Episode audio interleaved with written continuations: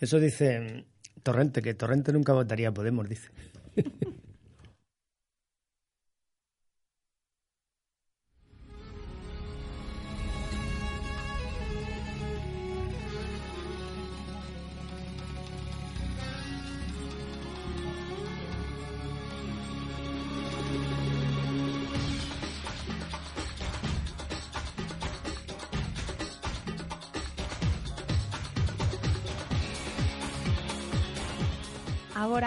El programa que te ayudará a descubrir cómo potenciar tu bienestar.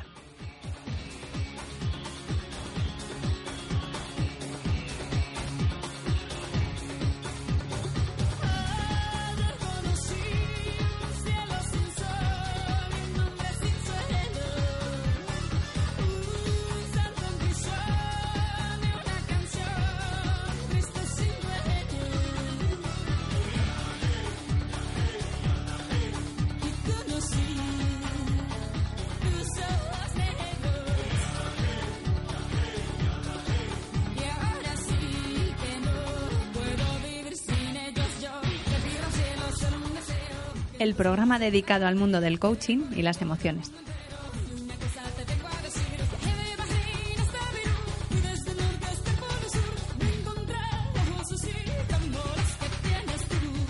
En la dirección y al micrófono de este programa, encantados de volver a estar a tu lado, Manuel Ferrio y Elena Fernández.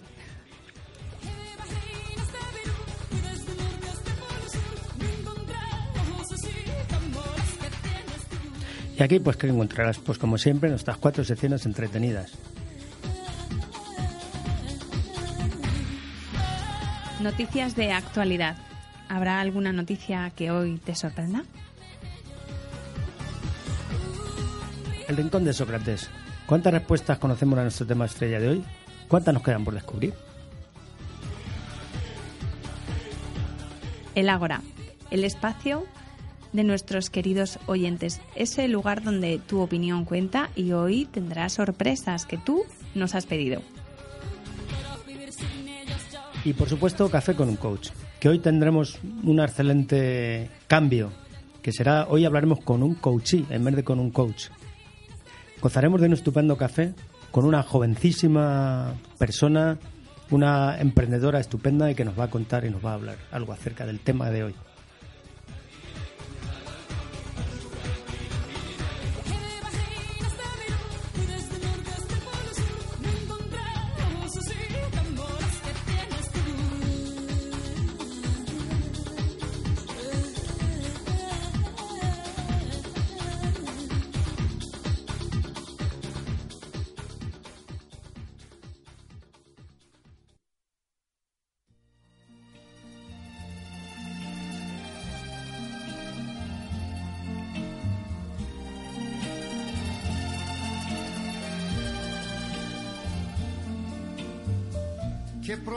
Emoción recordar el ayer cuando todo en Venecia me hablaba de amor. Muy bienvenidos a este programa dedicado a las emociones. En esta ocasión vamos a contar con una emoción que nos visita a menudo y a la que es especialmente bonito que dediquemos hoy la mirada. La tristeza, tal vez es un paso necesario. Bueno, yo creo que según nos han pedido nuestros oyentes, que digamos un poquito nuestra opinión acerca de, esta emoción, la tristeza es algo que nos visita. Eh, a mí me suelen decir que soy una persona muy alegre, muy optimista, muy positiva y gracias a la tristeza consigo que mi vida tenga más color, más luz y gracias a que he aprendido durante años a emocionarme, a escucharla, a sentirla, a llorarla, a que se me caigan las lágrimas incluso mm, yendo en el metro por algo que me está afectando, a dejarla salir, a no reprimirla, a dejar que fluya y no que esté ahí agarrotada. Gracias a esto, la tristeza para mí es una compañera de camino. Yo diría que sí. En tu caso, Elena, es como una sensación de contraste. Yo que tengo la posibilidad de, vivir mucho contigo, eh, en tu caso resulta como un, fíjate, lo que me parece que es como un colchón elástico, ¿no? Es decir, pasas de esa alegría de estar volando, de, y luego de pronto entras así en un pequeño bajón, bajas, pero es como un resorte, ¿no? Es como si te diera esa energía que necesitas diaria, ¿no? Sí, me la aporta además, me aporta mucha vitalidad. O sea, en tu caso es un paso necesario, digamos en este caso un salto, ¿no? un salto necesario eh, para tomar impulso y seguir en la vida y seguir con esa alegría que te caracteriza. Para mí sí. ¿Y para ti, Manuel? Pues para mí, a mí forma parte bastante de mi vida. Es como, bueno, luego ya hablaremos un poco más tranquilos, pero es como una sensación de vivir, una, no sé cómo definirla, es algo que, que forma parte de mi vida, ¿no? es una especie de melancolía, vamos, yo, es como estar en un estado de buen, de bienestar, pero en esa especie de melancolía que se encuentra en algunas personas y entre las cuales yo me incluyo. Eh, forma parte de, pues, de tu ser, de tu, de tu día a día, ¿no? Eh, es como, yo qué sé, como una forma de estar, como una forma de convivir con los demás. Eh, y no necesariamente porque no estés alegre, es como un estado emocional, para mí enriquecedor, para mí, bueno, convivo con ello y, y, la verdad es que te encuentras muchas personas así. Eh, yo al menos sé distinguirlas, convivo muy bien con ellas y a mí me parece que es una situación que no necesariamente es negativa. A mí me parece que la tristeza es algo muy, muy positivo. Quizá porque vivo bastante en ella, ¿no? Pero bueno, me parece muy estupenda y yo creo que hoy vamos a ver un poquito de ella, un poquito más a fondo y vamos a aprender. vamos a descubrir un poquito qué, información envuelve esta emoción, qué es necesario sentirla y, la verdad es que hay que aprender a gestionarla también, porque si no, es verdad que se puede convertir en una carga emocional. Eh, ya hablamos en su momento y volveremos a hablar de lo que son las cargas emocionales. Entonces, lo que es importante es saberla gestionar, incluso en esa sensación permanente. O sea, no necesariamente son tristezas profundas, que luego hablaremos que se producen por los duelos, se producen por las pérdidas, etcétera, etcétera, pero que lo que es importante es que no se convierta en una carga, porque si se convierte en una carga, entonces sí que entras en situaciones realmente malas para ti, para tu cuerpo y para tu forma de vivir la vida. Al hilo de lo que dices, que me parece muy importante que no sea una carga, eh, hay una frase que se rescata del libro de la inutilidad del sufrimiento de María Jesús ah, Barrillés, donde dice que el dolor es necesario, pero no el sufrimiento. A veces hay situaciones en la vida que el dolor llega y nosotros permitimos que se convierta en sufrimiento. Por eso esa diferencia entre lo que nos pasa y sentimos o lo que podemos nosotros hacer que se convierta en una carga emocional. Básicamente está ahí la raíz. ¿Cuántas veces el dolor nos ha hecho sentir tristeza y no la hemos expresado como tal, sino como otra emoción. Por ejemplo, también es un tema muy interesante, que no expreso mi tristeza, sino que me enfado. Claro. Y esto de enfadarse y en el fondo estar triste, seguro que nos suena a muchos. Esto pasa mucho con, con los temas de género, ¿no? Es decir, siempre, bueno, alguna vez yo he oído, incluso yo lo he propuesto, que las mujeres a veces se ponen tristes porque no se enfadan, porque no consiguen enfadarse por un tema pues cultural, un tema educativo. Es decir, de alguna manera, lo que hay que hacer en determinadas situaciones es ponerse triste, es lo que corresponde. Sin embargo, a veces se, eh, se confunde con el enfado y, viceversa, ¿no? Es decir, lo que ocurre también es al revés, es decir, tú te tienes que poner triste y lo que realmente es te enfadas, ¿no? Esto es una cualidad masculina, mientras que, digamos, la contraria es una cualidad femenina, mm, por educación, ¿no? Sí, por la creencia de que los hombres no lloran, a veces los hombres no, nos enfadamos por esto, ¿no? No lloran, no muestran la tristeza y se enfadan, muestran enfado. De ahí está el cambio, ¿no? Y qué importante verlo, notarlo y sentirlo. Y la mujer cuando tiene que enfadarse, cuando corresponde enfadarse, lo que hace es ponerse triste, llorar, ¿no? No consigue de alguna forma enfadarse. Parece que está mal visto en su caso. Mm, lo importante aquí sería preguntarse qué consecuencias está teniendo en mi vida evitar la mirada, la tristeza. Mirar mi tristeza, conectar con ella. Tristeza, melancolía, añoranza, anhelo, desesperanza, pérdida de esperanza a veces, ¿no? La tristeza tiene muchos nombres. Es muy variada, es muy rica en cuanto a contenidos, nostalgia. Esta canción que nos trae también ¿verdad?, de Venecia sin ti, que suena en el fondo y, que al final está recordando. Hay un sentimiento de añoranza. Fíjate que a mí esta canción no me produce, me produce añoranza, pero me produce alegría, ¿no? Eh, no me produce realmente tristeza, ¿no? Es, sí es melancólica, ¿no? pero no me produce tristeza. Exacto, lo importante que nosotros la música la introducimos como una parte más del programa, cada uno tiene una ficha musical. Cada canción le recuerda algo Incluso si con esta canción te enamoras, para ti no sería una canción triste, sino muy alegre. A lo mejor depende del momento, del contexto, todo depende y la emoción brota de una manera. Y como evocas, en este caso lo que haces es evocar, ¿no? Tampoco estás eh, viviendo una situación presente, al menos en mi caso, pero sí esas evocaciones de, temas, recuerdos que te vienen a la mente y que de alguna forma te ponen en esa situación emocional. Es un ingrediente necesario en cualquier caso en el camino, ¿no? Porque si nos faltara la tristeza, ¿qué haríamos, Elena? Pues yo creo que si nos falta la tristeza en el camino, nos perdemos un montón de cosas. La tristeza habla de una pérdida, de algo importante para ti, y la tristeza creo que nos da muchísima información de lo que es válido para nosotros, de un valor importante, quizá incluso un valor rector, algo que dirige tu vida. Está perdiéndose algo de tu vida que te encantaba. Decía, decía Madre Teresa Calcuta que si dejas de hacer algo que te gustaba, y te das cuenta que vuelvas a retomarlo, que no importa que haya pasado el tiempo. A veces por el camino se nos van quedando cosas que hacíamos lugares que visitábamos, personas a las que atendíamos y eso nos produce tristeza, porque ya es una mirada para atrás y ya esa persona no pues está. Pues fíjate que en ese orden de cosas me gustaría mm, pues que hiciéramos, últimamente en los programas estamos haciendo una serie de ejercicios. Sí. me gustaría un poco por, por ver, porque las personas tomaran un poco conciencia de qué es lo que le produce, que recordaran, eh, eh, y me dirijo a las oyentes ahora, que recordaréis tres pérdidas importantes en vuestra vida mientras sigues escuchando esta cancioncita. Recuerda tres pérdidas importantes. Escríbelas y evócalas. Exacto. ¿Qué te parece? Me parece muy importante porque a veces en la vida tenemos pérdidas y necesitan su espacio y este programa si te puede ayudar en ello, para eso estamos aquí, para acompañarte. Pues muy bien, oyente, mientras escuchas la música, recuerda esas tres pérdidas y anótalas.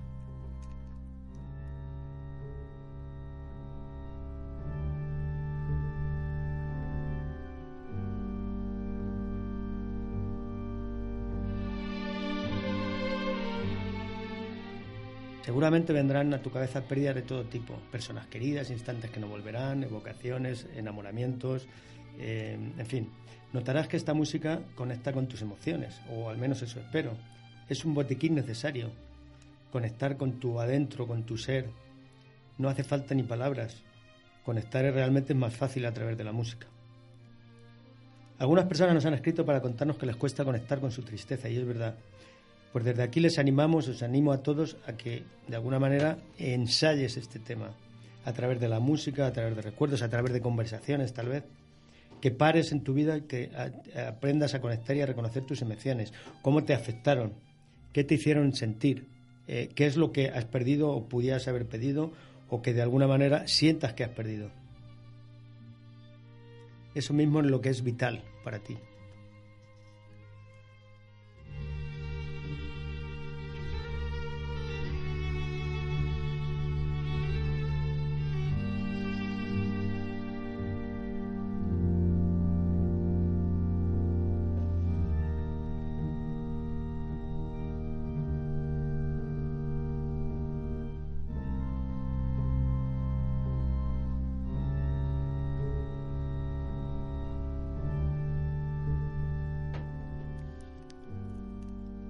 Hoy habrás notado que estamos atendiendo un poco vuestras peticiones de cómo hacer un programa con nuestras propias opiniones, con nuestro sentir, con nuestro dialogar día a día. Que oigas lo que sentimos y lo que pensamos, tanto Elena como yo. Muchas gracias por esas peticiones, muchas gracias por todo eso que nos estáis haciendo llegar. Entonces, lo que quiero de alguna manera es hacerte ver que a través de nuestras vidas, y en este caso de las personas que hacemos este programa y que de alguna manera pues intentamos llegar a ti, que sientas de verdad ese significado, esa forma de trabajar de la tristeza.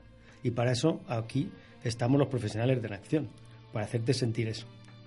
En Acción te recordamos que es una organización dedicada a la formación de profesionales del coaching y formadores en competencias socioemocionales.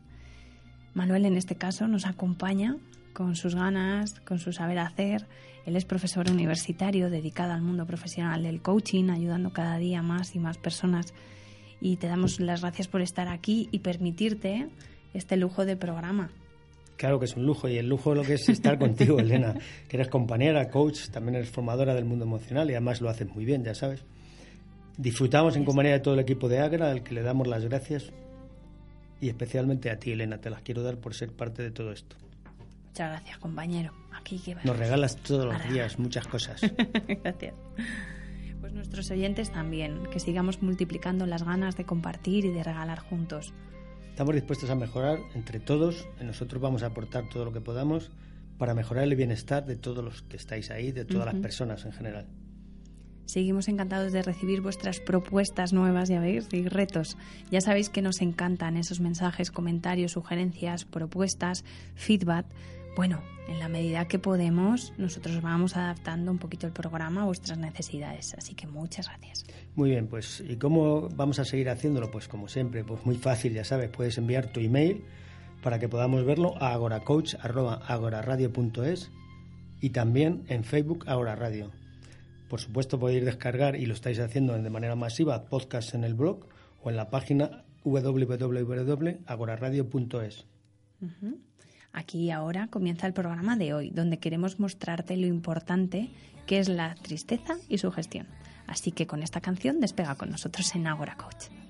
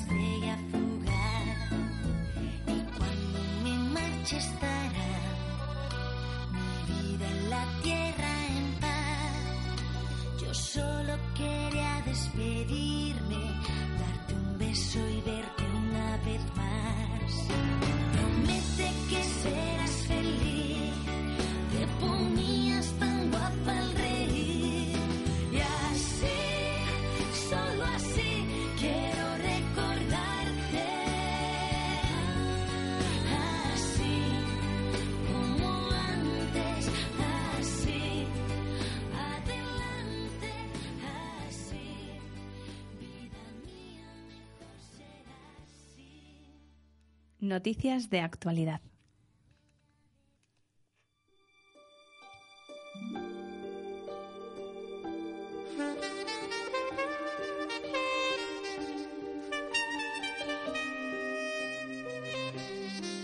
Pues en la anterior canción nos recordaban cómo era importante despedirse y dar ese beso de despedida. La oreja de Bango tiene una, historia preciosa, historia de un sueño, se llama la canción cómo es importante que a veces eh, nos quedamos sin esos pequeños gestos que nos ponen tristes. Así que desde aquí pues recordamos lo importante que es ese acabar las conversaciones, si se puede, ese irse dando un beso, si se puede, porque hay muchas veces que la prisa nos invade y nos dejamos momentos que luego nos producen pequeñas tristezas en el día a día. Y ahora, gracias a las noticias de actualidad, queremos también ver qué hay nuevo para nosotros. Manuel, seguro que tienes algo que contarnos y aportar. Pues mira, este programa eh, se dedica al coaching y a las emociones, ¿no? Pues mira, hoy voy a dar dos noticias, una de un lado y otra de otro. ¿Qué te parece? Fenomenal. Muy bien, respecto al coaching lo que quiero comentaros es que ya sabéis que nosotros mm, patrocinamos, eh, de alguna manera apoyamos la iniciativa de OCC, que es un organismo certificador de coaches. Eh, esta iniciativa ya lleva más o menos un año y nos dedicamos a certificar a coaches por la vía de la calidad, en base a unas normas de calidad eh, y lo que quiere decir de alguna manera es que a los coaches hay que verlos desde el punto de vista de que lo hagan bien o no, no tanto de que hagan muchas horas o no, porque puedes hacer muchas horas y hacerlas muy mal. Exacto. Entonces, en general, en general y no voy a nombrar nada, las asociaciones de coaches certifican por número de horas. Y esto es desde siempre. Entonces, OCC quiero deciros que certifica por calidad.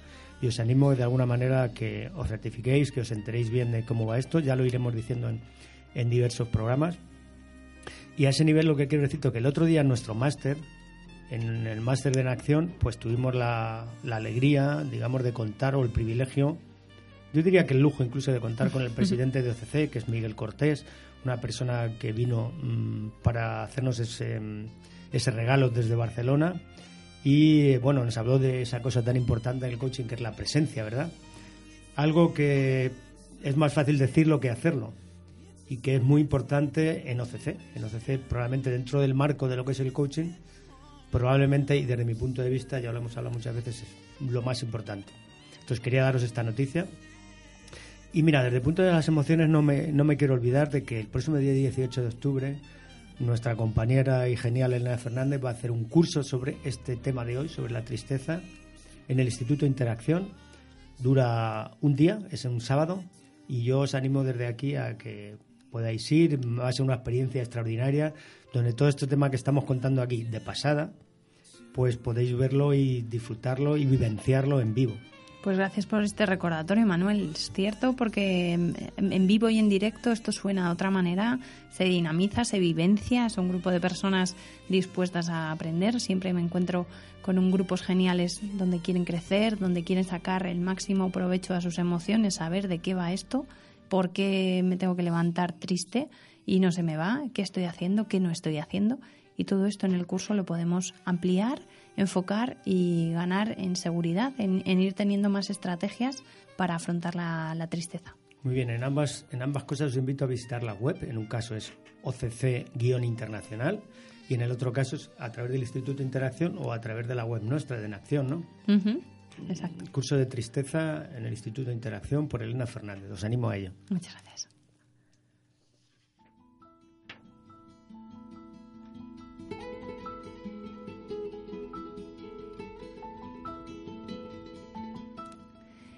Y ahora pasamos a un rincón estupendo que es el rincón de Sócrates. Bienvenidos.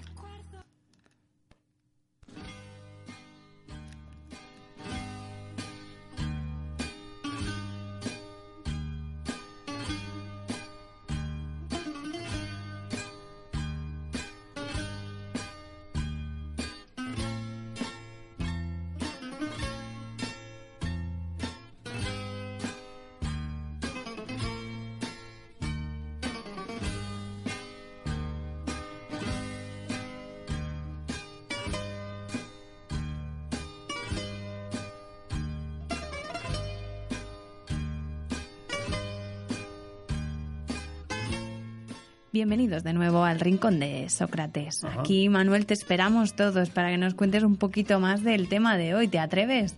Qué difícil es esto, hablar de, una cosa tan...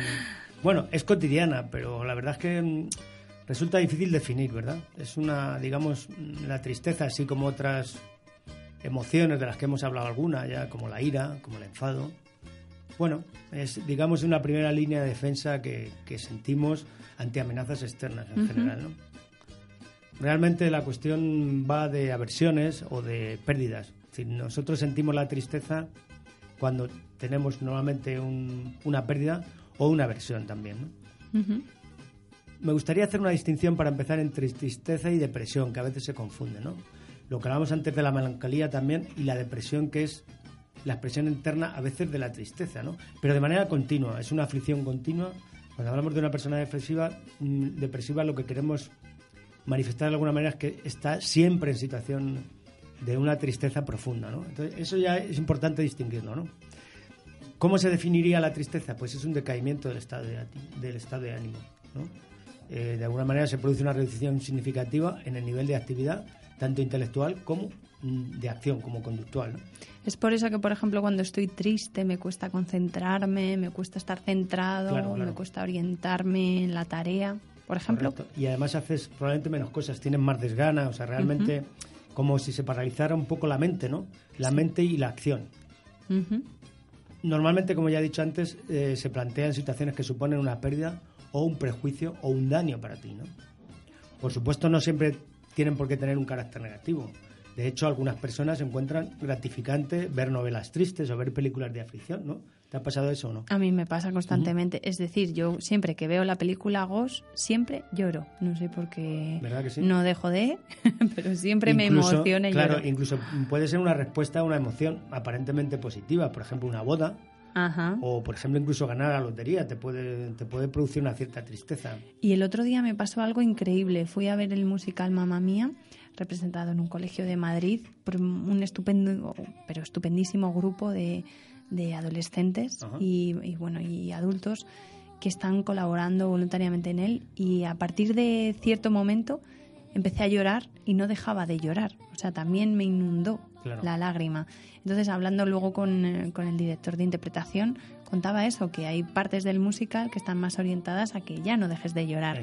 Así que fíjate si la música consigue también este efecto, aunque sea un musical que acabamos todos levantados y aplaudiendo y energizados, pero no dejábamos de llorar porque había tocado ahí la fibra de la sensibilidad, la tristeza. Eh, fíjate que a pesar de también de, de, producir un anquilosamiento, eh, pues de alguna manera, te, como decía yo antes, también es como un trampolín, ¿no? Como decía antes, una cama elástica, ¿no?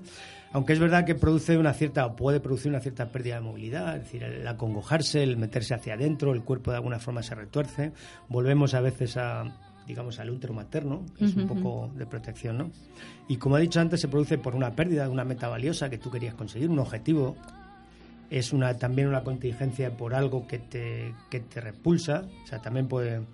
O también puede ser por imitación, es decir, una experiencia, lo que los psicólogos llaman una experiencia vicaria, ¿no? Es decir, por imitación, si alguien está triste, pues, pues tú puedes llegar a ponerte triste solo por imitar, solo porque tu cuerpo de alguna forma intenta conseguir la misma experiencia, ¿no? También pasa con otras emociones, pero hay cierto contagio, ¿no? Y como hemos dicho antes también, pues la tristeza y la ira a veces se confunden.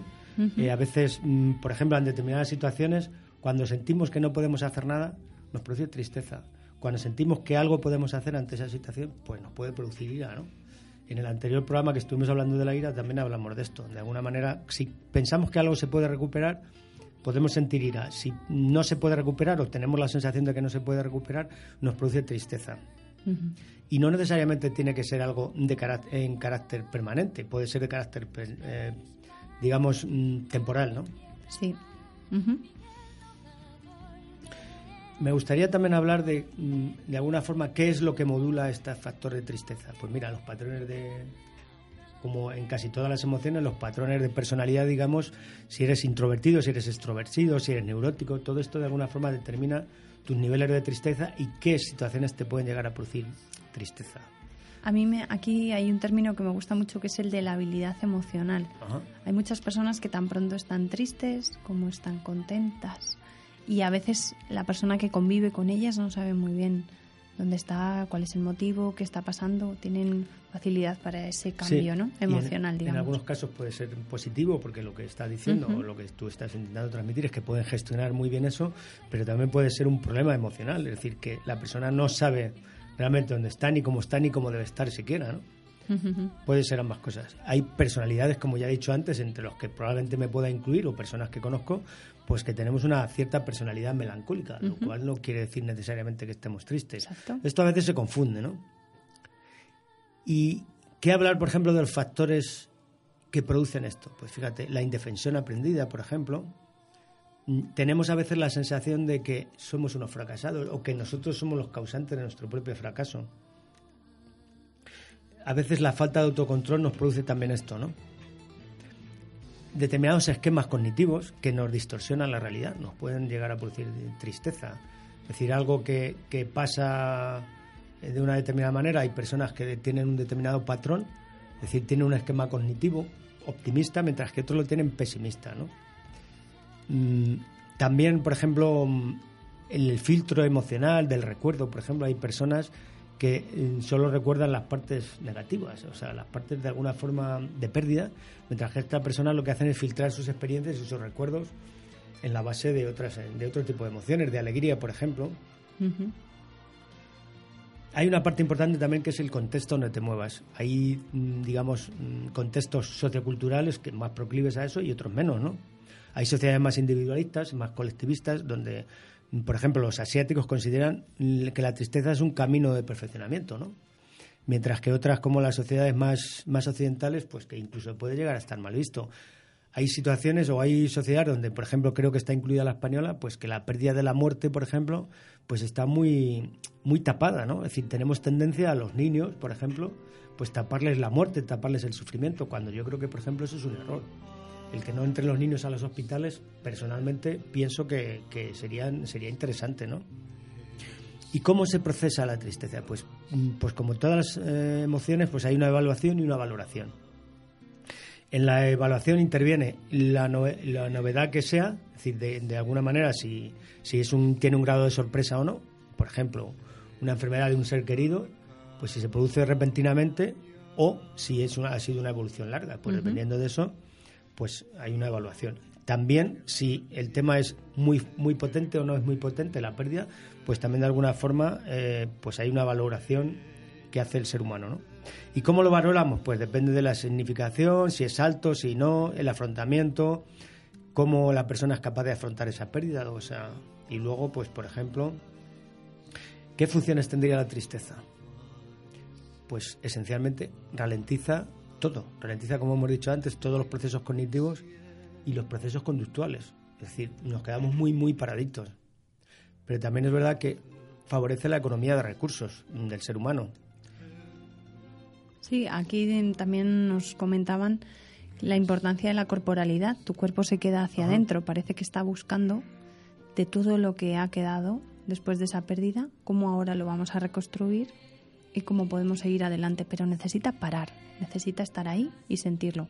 Y a veces no tenemos tiempo para esos duelos, que sea un microduelo, un duelo más largo, pero no damos un tiempo a la tristeza, que es algo que nosotros desde aquí queremos mm, concederte y que reflexiones sobre ello. Igual que reflexionabas acerca de los recuerdos de esas pérdidas, porque de todas las pérdidas que has tenido en tu vida, seguramente hayas salido adelante. Por eso la pérdida es parte de este camino. Claro, es que favorece la introspección, eh, el análisis constructivo en el sentido de que te permite reconstruir un poco y tirar hacia adelante. Lo que antes hablábamos de la cama elástica, ¿no? Es decir, realmente lo que te hace es ir un poco hacia adentro para tomar impulso, ¿no? Porque nos sirve también como, como protección eh, también nos impide el procesamiento de estímulos desagradables, de inductores de la tristeza, de alguna manera. Refuerza los vínculos sociales. A veces, por ejemplo, en los, en los duelos, en los entierros, ese, ese tema de la tristeza que nos une también refuerza esos vínculos sociales. La gente se acerca más a otra en estas situaciones. Cuando vemos en grupo, pues en un grupo de amigos, por ejemplo, alguien que está triste, pues es como que los demás intentamos siempre arroparle de alguna manera, ¿no?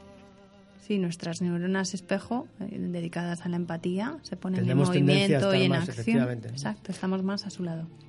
Y bueno, por supuesto tiene muchas, eh, de alguna manera, correlatos neurofisiológicos, ¿no? Es decir, la actividad cardiovascular cambia, la actividad extradérmica cambia, hay una actividad endocrina, hay eh, aumento de los niveles de cortisol en la sangre, por ejemplo, hay una actividad respiratoria diferente, se eleva el tono muscular.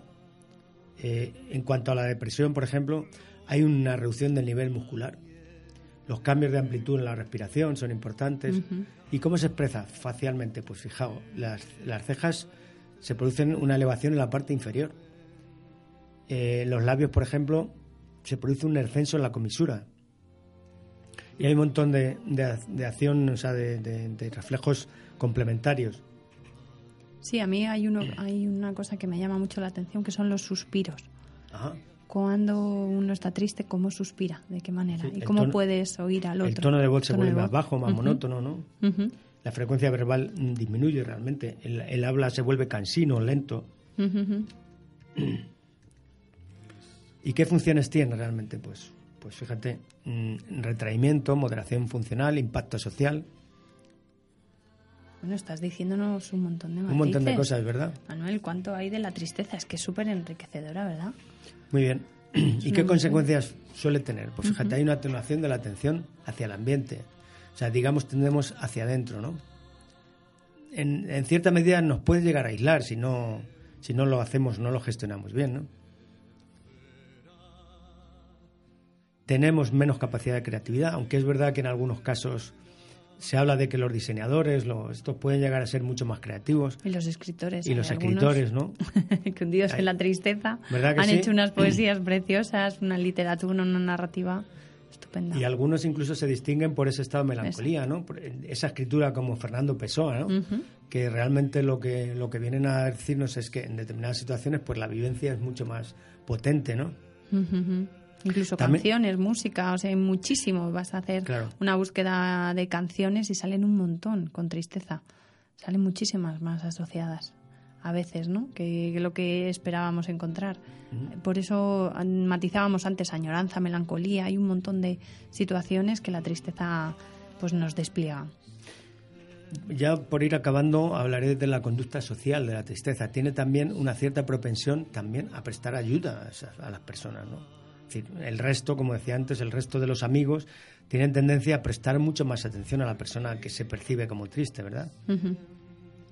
Y por último, hablarte de lo que es la tristeza patológica, ¿no? Hablamos de que hay una tristeza extrema que de alguna manera nos lleva a una alta prevalencia en la depresión.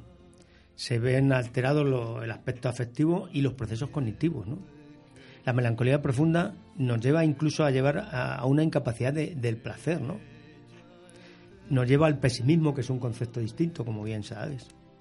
Y los procesos cognitivos se ven afectados por alteraciones del curso como el contenido, la reflexión mental es lenta, como hemos dicho antes, es muy costosa, nos concentramos peor y en fin, mm, yo creo que ya con esto es suficiente. Damos un buen repaso a la tristeza. Muchas gracias por tus aportaciones, Manuel. Algo, sí. Muchísimo, has dicho muchísimo ya.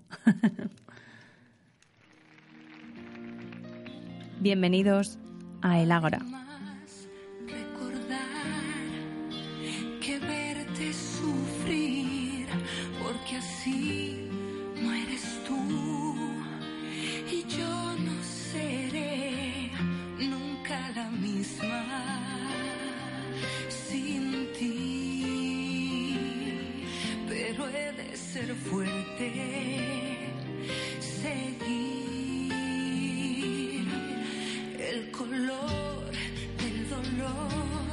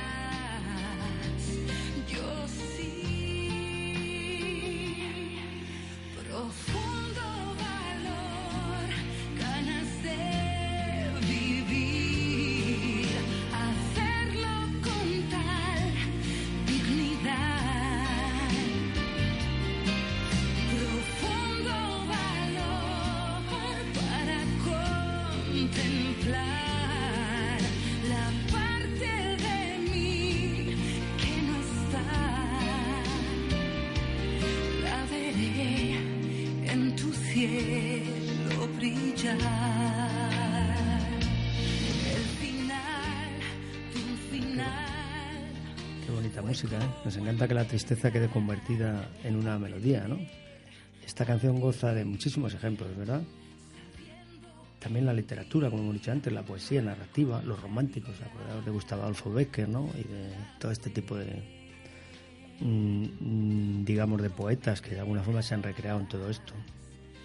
En el mundo del cine, me gustaría destacar el fragmento que de alguna manera hace algunas semanas acerca de Robin Williams, eh, que sabéis que ha fallecido recientemente y que supongo que en algunos casos, por lo menos es el mío, pues me ha producido una profunda tristeza. Es un actor al que yo valoraba muchísimo y concretamente lo que quiero poneros ahora es un fragmento de una película que para mí es una de las grandes del cine, que es El indomable Will Hunting.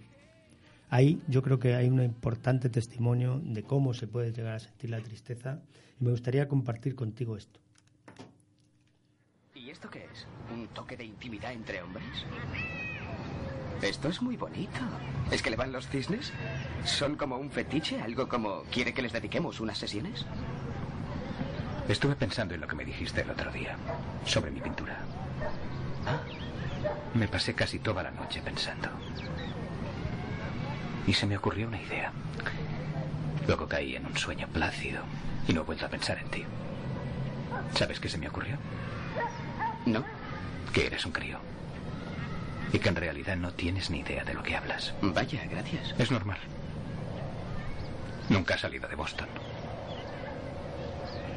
No.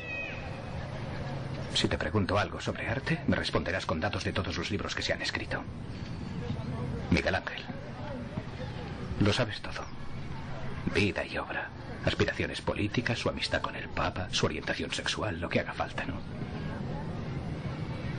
Pero tú no puedes decirme cómo huele la capilla Sixtina. Nunca has estado allí y has contemplado ese hermoso techo. No lo has visto. Si te pregunto por las mujeres, supongo que me darás una lista de tus favoritas. Puede que hayas echado unos cuantos polvos.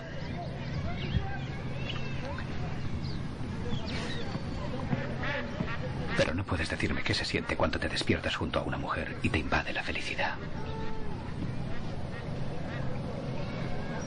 Eres duro.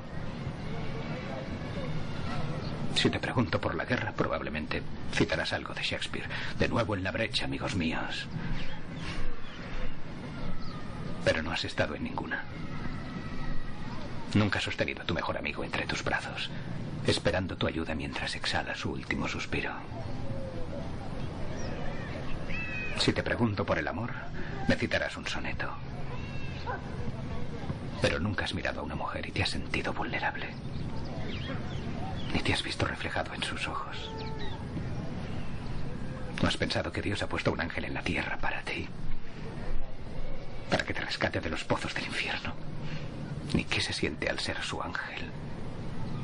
Al darle tu amor, darlo para siempre. Y pasar por todo. Por el cáncer. No sabes lo que es dormir en un hospital durante dos meses cogiendo su mano, porque los médicos vieron en tus ojos que el término horario de visitas no iba contigo.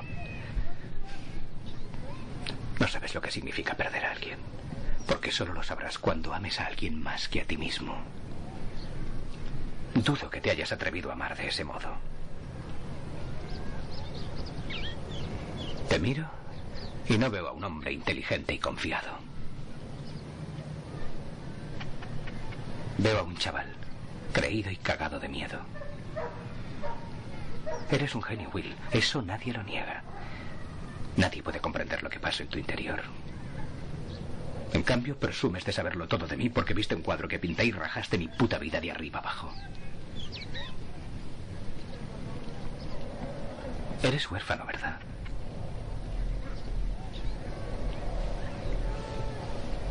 ¿Crees que sé lo dura y penosa que ha sido tu vida? ¿Cómo te sientes? ¿Quién eres? ¿Porque he leído Oliver Twist? ¿Un libro basta para definirte? Personalmente, eso me importa una mierda, porque ¿sabes qué? No puedo aprender nada de ti, ni leer nada de ti en un maldito libro. Pero si quieres hablar de ti, de quién eres, estaré fascinado. A eso me apunto. Pero no quieres hacerlo, tienes miedo. Te aterroriza decir lo que sientes.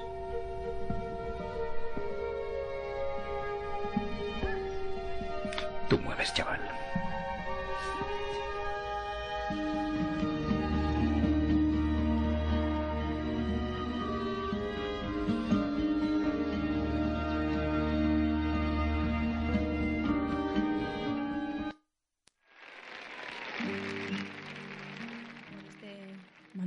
Gracias por este fragmento que has elegido para nosotros. Desde luego, ver esta película, El indomable Will Haltin, nos hace sentir que queremos que muevas ficha, queremos que nos cuentes de ti, queremos que esas emociones que se están moviendo por dentro las des palabra y nos cuentes más de ti.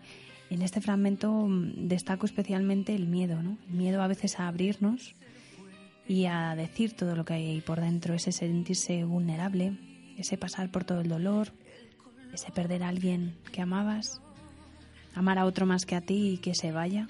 Eh, todas estas experiencias, contarlas, sacarlas fuera, a veces cuesta. Y bueno, yo creo que fragmentos como este hacen que tengamos muy presente que siempre que se hable desde la emoción, habrá alguien que te escuche. Así que nosotros te damos las gracias por escuchar este programa y por hacer que mm, todo esto que tú sientes nos lo cuentes. De alguna manera, con tus mensajes, con tus propuestas, con tus canciones, con tus regalos de poesías, siempre valoramos. Este programa queremos también que sea un homenaje, ya que nosotros también nos queremos abrir ese corazón a nuestra amiga que tanto nos enseñó de la tristeza, María Ángeles Cañadas, psicóloga experta en duelo que falleció y antes de eso tuvo el privilegio de atender a un montón de personas afectadas en el atentado del 11M. Para ella fue un privilegio poder estar a su lado, sosteniendo su tristeza y trabajando hasta el último momento de su vida por el bienestar de todas ellas. Desde aquí, un abrazo impresionante a esta compañera de vida que tanto nos ha enseñado. Claro, Elena. Claro, claro. Es decir, eh, situaciones como del 11M, esas pérdidas súbitas, incomprensibles, las que provoca un atentado o incluso un, un desastre, que puede ser natural o como sea, ¿no? En ese momento es muy importante estar acompañado, pedir ayuda, ¿verdad? Sí. En otro tipo de duelos también, por, por mínimas que parezcan, ¿no? Eh, Necesitamos estar escuchados o ser escuchados, atendidos, ¿no? Si no, la tristeza va a crecer y al final va a acabar gritando para ser atendida. Sí, hay veces que los duelos permanecen más de lo necesario justo por eso, por no sentir ese apoyo necesario y esas herramientas que faltan para afrontar y desde aquí os alentamos a que podáis pedir. A veces solo hablar ayuda tanto que no sabéis los beneficios que, que puede tener soltarlo, ¿no? Contárselo a alguien. Al final lo que mm, con todo este programa eh, lo que nos gustaría de alguna forma es que tanto adultos como mayores como niños, todos los que puedan escuchar esto, mm, directa o indirectamente, que conozcáis, que sepáis que necesitamos esa mirada, esa atención, esa escucha. También que planteemos alternativas para vivir de otra forma. Tenemos, necesitamos ayuda a mantener de alguna manera nuestro bienestar, tanto mm, físico como emocional, como intelectual. El otro día mm, me comentaban que hay niños que están sufriendo, por ejemplo, acoso escolar y solo ven la alternativa de desaparecer. Claro. Entonces, fijaos el mundo de la tristeza, cómo lo llevan, cómo no lo sacan fuera, cómo no lo exteriorizan, porque solo ven una salida. Nosotros desde aquí queremos plantear más alternativas, más vías Claro de sí. tener más bienestar. O sea, es algo que va sumando. Si quieres, puedes probar cómo el coaching también puede ayudarte a gestionar tu tristeza y comenzar nuevas etapas de tu vida desde el presente hacia el futuro. Solo tienes que decirlo. ¿Cómo? ¿Cómo lo podemos hacer, Manuel? Pues mira, ya sabes, envía tu email a agoracoach.agoraradio.es y te ayudaremos. Seguro. Víctor Fran, el célebre psiquiatra, filósofo y escritor, autor del libro El hombre en busca de sentido, que desde aquí encarecidamente te recomendamos que leas, em, nos decía mm, varias, varias técnicas, estrategias, cómo hacer para afrontar la vida cuando hay esos cambios tan impresionantes como los que pasa en, en una situación en la que en el libro describe con muchísima, muchísima crudeza, pero como la realidad a veces es. Y nuestra compañera siempre también destacaba el valor de sus palabras, en especial una frase que desde aquí podemos decir que sigue marcando nuestras vidas y con ella te dejamos en esta sección. Sí, porque para el que no lo sepa, Víctor Fran estuvo en un campo de concentración durante mucho tiempo y al final esta frase que decías, hay una que me encanta especialmente, que dice lo siguiente, dice, al hombre se le puede arrebatar todo salvo una cosa, la última de las libertades humanas, la elección de la actitud personal que debe adoptar frente al destino para decidir su propio camino.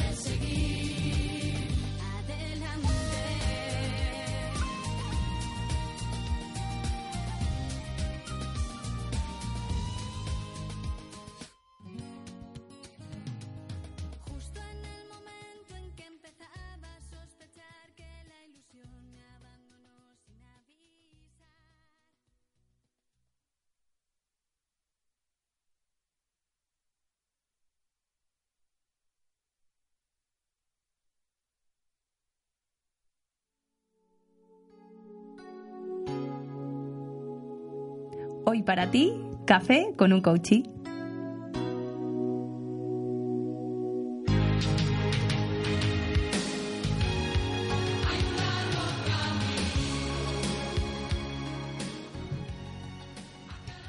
Tete, buenos días. Hola, buenos días. ¿Qué tal, Manuel. guapa? ¿Cómo va la mañana? ¿Qué tal estás? Intensa, como todas las mañanas Sí, laborables, ¿verdad? como debe ser. Sí, sí, efectivamente. Oye, eh, ya sabes que vamos a hablar un ratito hoy contigo, ¿verdad? Sí, Eh, sí, sí, yo encantada, vamos, es un pues, honor. pues mira, me gustaría que te presentaras tú un poquito. Vamos a hacerlo un poquito diferente.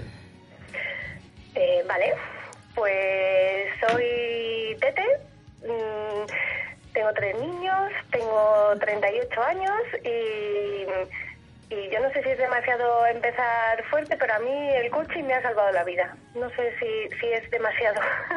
Está muy bien, así como inicio, está fenomenal. Como inicio de presentación oficial. no Así como mal. publicidad está estupendo, ¿verdad? El mundo del coaching te salvó la vida. Y bueno, ¿en qué momento empieza a aparecer el coaching en tu vida? ¿Nos puedes contar un poquito? Pues la verdad es que yo estaba felizmente casada y, y llevaba una vida bastante bastante feliz y completa y de repente mi, mi marido decidió que para él no era feliz y decidió irse de casa. Y, y en ese momento yo, vamos, yo me, me hundí completamente. Fue un fue totalmente providencial que tuviera un coach cerca, que yo lo busqué para él, pero él no quería. Así que al final, como ya estaba buscado, dije, "Ay, pues a mí seguro que me vas a ayudar. No sabía lo que era el coaching, os lo prometo. Yo no tenía ni idea. Yo solamente confiaba en la persona. Me dijo que hacía coaching y yo, pues vale, lo que tú me digas, me va a parecer todo bien. Bueno, pues, pero fue pues genial para ti, ¿no? Providencial. Fue genial, ¿verdad? Eh, encontrarte con esa persona que de alguna manera te ayudó, ¿verdad? Eh, ¿y Pues, qué- ¿Cómo fue definirías? genial. Yo, sí. yo, yo creo que de verdad me, me salvó de hundirme Ajá. completamente y yo le llamo mi hada madrina. ¿Y Desde ¿Cómo, cómo sentías, eh, qué, qué emoción realmente? Estamos hablando, ya sabes, de una determinada emoción. Sí. Eh, ¿Qué emoción, cómo, cómo puedes describirla? ¿Qué sentiste? Pues el- lo primero que sí que tengo que decir es que el coaching me ayudó a, a definir las emociones, porque yo en ese momento eh, sentía todo junto, pero no le ponía nombre a nada. O sea, sentía miedo, sentía enfado y sentía una tristeza profunda y absoluta. Pero para mí está to- estaba todo absolutamente mezclado. O sea que la principal eh, ganancia que tuve con el coaching fue ponerle nombre a cada cosa y ver que lo del fondo era la tristeza. La tristeza, la decepción eh, más absoluta. Claro que sí. Fíjate qué importante trabajar el fondo de las emociones, porque a veces hablábamos antes de que se solapaba el enfado y la tristeza. En tu caso, reconociste la tristeza.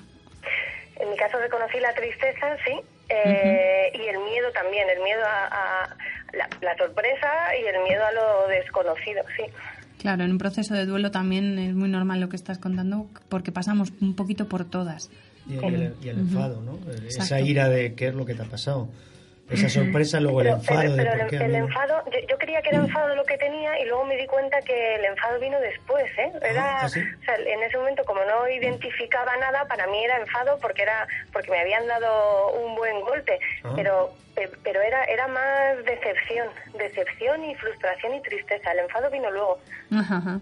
Qué bonito el pasar por ese recorrido. Mm, Gracias, Tete, porque nos estás contando mucho de ti, como hemos dicho antes, que, que es lo mejor que podemos tener de las personas. A veces vuestra experiencia es lo que a otros comunica y también les contagia porque siguen en ese momento a lo mejor en sus vidas y tu testimonio les puede ayudar. Te queremos hacer más preguntas. Una, por Claro. ejemplo, ¿qué supuso para ti poder contar en ese instante de tu vida tan importante con un proceso de coaching, con un acompañamiento? Pues eh, significó ser consciente de qué es lo que me pasaba. Yo fui al médico, sabía que no estaba bien, fui al médico y me mandó, pues, por supuesto, medio de baja laboral y me mandó antidepresivos. Y justo en ese momento, un momento así de, de lucidez, decidí no tomarlos y continuar con el proceso de coaching porque creía que iba a ser más consciente de, de, de lo, que, lo que iba a pasar y de, y que quería pasarlo, y que quería pasarlo todo para que no se me olvidase y que quería ser, vamos, tener todos mis sentidos en cada etapa y cada momento y, y- y me ayudó a, a ser consciente, o sea, a tomar mm, conciencia de, de qué es lo que me pasaba, de qué es cómo- que, que quería salir adelante, pero que quería salir yo y, y también me, me ayudó a darme cuenta que necesitaba ayuda y que yo sola no podía salir. Qué Así bien que yo creo que fue, de verdad que fue providencial. Oye, Tete, ¿y cuál crees que fue realmente la clave para que tú pudieras seguir adelante? ¿Dónde está el, el hecho diferencial para que tú pudieras seguir adelante también como lo estás haciendo además? Eh, en mi caso concreto, mi clave es que tenía, te- tengo bastantes motivaciones eh, externas a mí, que son mis tres niños. O sea, mis tres niños eran una motivo, era un motivo suficiente para, para, para ser consciente de que quería salir adelante pero por encima de todo. y, y luego ya iba yo en el camino, pero en realidad en ese momento ni siquiera era consciente de que yo tenía que salir adelante, lo hacía por ellos, más que nada. Qué bien. Claro, tomaste consciente de que había sido un tropiezo en el camino, ¿no? Sí, sí, sí, sí, de, de- de que, de que no me podía quedar ahí, que no me podía hundir ahí, que tenía que avanzar. Muy bien. De todo ese proceso de coaching con sus aprendizajes, ¿podrías citar, por ejemplo, tres aprendizajes que te llevaste?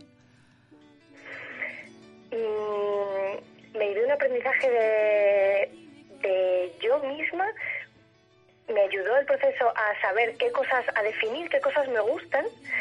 Eh, pu- puede que suene un poco duro y que parece que antes no tuviera vida ni personalidad, pero pero era estaba mimetizada, no era no era tan consciente, así que me ayudó a definirme, a definirme como persona con mis gustos y mis sueños.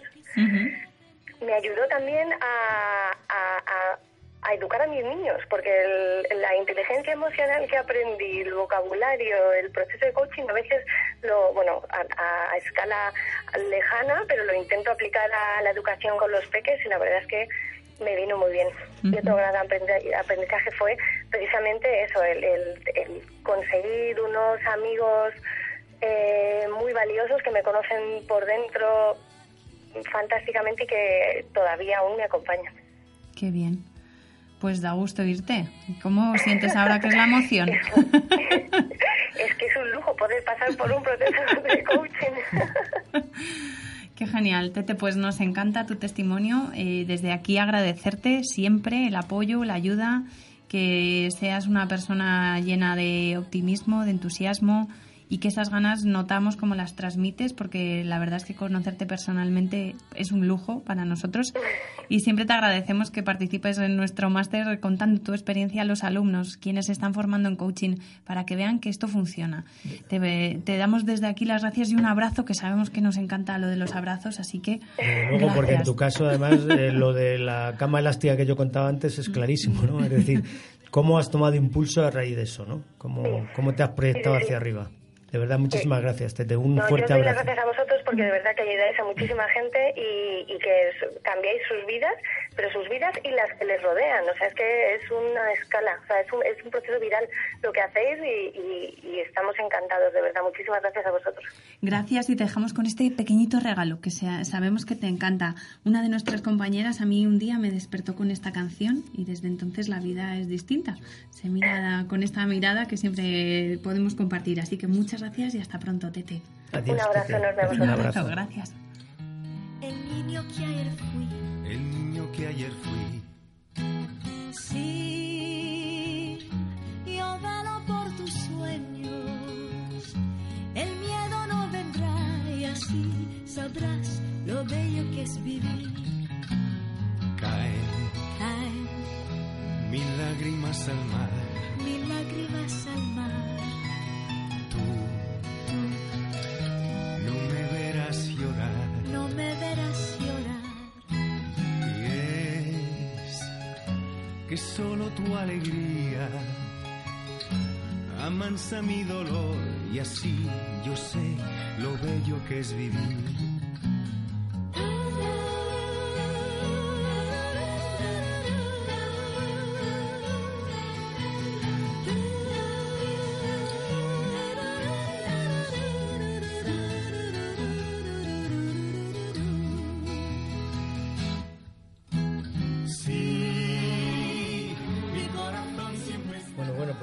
Ir finalizando, Elena. Y a vosotros, y ojalá os haya dado alguna idea para que pudierais conoceros mejor sobre lo que te gusta, lo que deseas, lo que es importante para ti, qué es no estar dispuesto a perder, qué pasa si pierdes algo. Ujú. En fin, espero que haya servido para algo todo esto que hemos estado contando. Pues yo creo que sí, porque todos tenemos algún momento en el que la tristeza nos visita y ojalá enchuféis este podcast y siempre lo tengáis ahí a mano, porque uno lo Exacto. lleva en el móvil y aunque sea en el metro, que se ven caras tristes, pues oye, a lo mejor esto va a ser lo nuevo que podamos llevar y acabar el programa, acabar con una canción siempre, un grito a la esperanza, porque si hay vida, hay esperanza. Entonces, os queremos decir desde aquí que gracias por vivir con nosotros esta emoción también. La pregunta es si hoy quieres seguir viviendo con más plenitud tu tristeza. Así que te la dejamos ahí, ojalá que contestes que sí y vayas fluyendo también con ella, al ritmo de la vida. Muchas gracias especiales a todos nuestros oyentes, como siempre, por elegirnos con tanta pasión un día más y a todo el equipo que está aquí detrás y a ti, Manuel, que estás aquí al ladito. Claro que sí, Elena. Muchas gracias a ti, gracias a Vicente, gracias a Rocío, que, que siempre están ahí al otro lado del cristal y que nos apoyan. Así que ha sido un día lleno de emociones y de verdad que de corazón os deseamos lo mejor y que sigáis ahí a nuestro lado. Nosotros seguiremos. Ahí sí lo queremos. Un abrazo. Un abrazo.